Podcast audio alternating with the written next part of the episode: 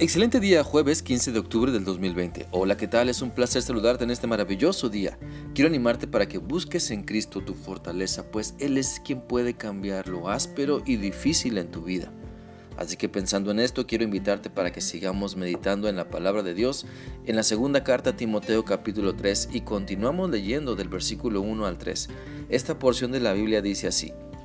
Recuerda que en los últimos días llegarán tiempos difíciles. La gente se volverá egoísta, amante del dinero, fanfarrona y orgullosa. Se insultarán unos a otros, no obedecerán a sus padres, no darán ni las gracias y serán unos malvados. No sentirán afecto por los demás, ni estarán dispuestos a perdonarlos. Hablarán con maldad, estarán fuera de control, serán crueles y odiarán el bien. Durante estos días, Dios ha hablado nuestra vida para darnos cuenta de las actitudes difíciles que demostramos y entonces clamar a Dios por su ayuda. Pues si reconocemos que nadie puede vivir con una persona difícil, no seamos una persona difícil. Y hay que tener la capacidad de nosotros primeramente reconocer lo difícil que podemos llegar a ser. Así que Recordemos que los tiempos difíciles muchas veces son por personas difíciles que no buscan a Dios. Por eso, no seamos amantes de un mal carácter, no seamos seguidores de la maldad, no seamos compañeros de la amargura que nos etiqueta de, difíciles. Busquemos siempre a Dios, busquemos hacer su voluntad, busquemos ser humildes para ser transformados por Cristo. Por lo tanto, Continuando con el análisis de este pasaje podemos darnos cuenta de que debemos de esforzarnos por dejar de ser personas que no muestren afecto por los demás. Una persona indiferente siempre será una persona difícil de tratar. Una persona que le da igual lo que le pase a los demás siempre provocará dificultades.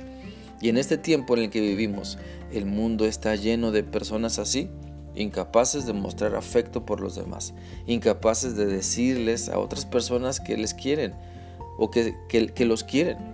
No desean mostrar su amor por Dios amando a su prójimo, no quieren servir a otros por amor a Cristo porque simplemente ellas son lo más importante. El egoísmo las ha contaminado, la amargura les ha afectado, la vanidad las ha seducido, la conciencia se les ha cauterizado por aferrarse a su ego. Pero en Cristo está la solución. No tienes que ser indiferente ante los demás, ante las demás personas, como si fuera esto la solución a tu dolor. Cristo puede cambiar tu corazón para que su amor fluya en ti, para que su amor fluya en ti, para que las demás personas eh, puedan disfrutarlo y tú compruebes que el amor de Dios es maravilloso y sana por completo. El pasaje de hoy también nos advierte en no convertirnos en personas difíciles que no perdonen. Mira, el daño más grande lo podemos encontrar en las personas que no perdonan. La falta de perdón es el causante de muchas enfermedades fatales. El vivir resentido con otras personas es la peor experiencia que puedes vivir, es el peor camino al que te puedes dedicar. Por eso Dios nos dice en su palabra en Santiago 5, 16 lo siguiente, confiénsense los pecados unos a otros y oren los unos por los otros para que sean sanados. La oración ferviente de una persona justa tiene mucho poder y da resultados maravillosos. El amor de Dios se manifiesta entonces en perdón. También así, tu amor a Dios y a las demás personas se manifiesta en el perdón que otorgas, no porque se lo merecen los demás, ni porque tú seas muy bueno, no, sino porque así Dios te lo ordena y debes cumplirlo para que puedas disfrutar lo mucho que Dios te ama.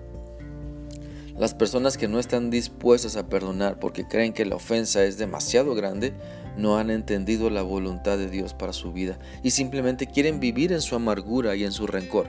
Es triste ver a muchas personas intentando ser felices en otras cosas, en los vicios, en los excesos del pecado, tratando de buscar y encontrar la felicidad, pero solamente Cristo se las puede dar. Y que muchas veces eh, pueden encontrarla al ser guiados por el Señor, al perdonar y al amar. Quiero invitarte para que pienses en lo difícil que ha sido con otras personas al no mostrarles un amor que perdona Piensa en cómo tu actitud de falta de amor y perdón solo ha empeorado las cosas. Y te animo para que te decidas a perdonar, así como Dios te ha perdonado muchísimas veces, cada vez que te arrepientes necesitas perdonar para sanar. Necesitas mostrar amor para sanar. Espero que Dios te muestre que quiere de ti una vida donde eh, demuestres ese amor y más perdón todavía a las personas que te rodean para que así puedas disfrutar mucho mejor lo que Él ha preparado para ti. Que sigas teniendo un bendecido día. Que Dios te guarde. Hasta mañana.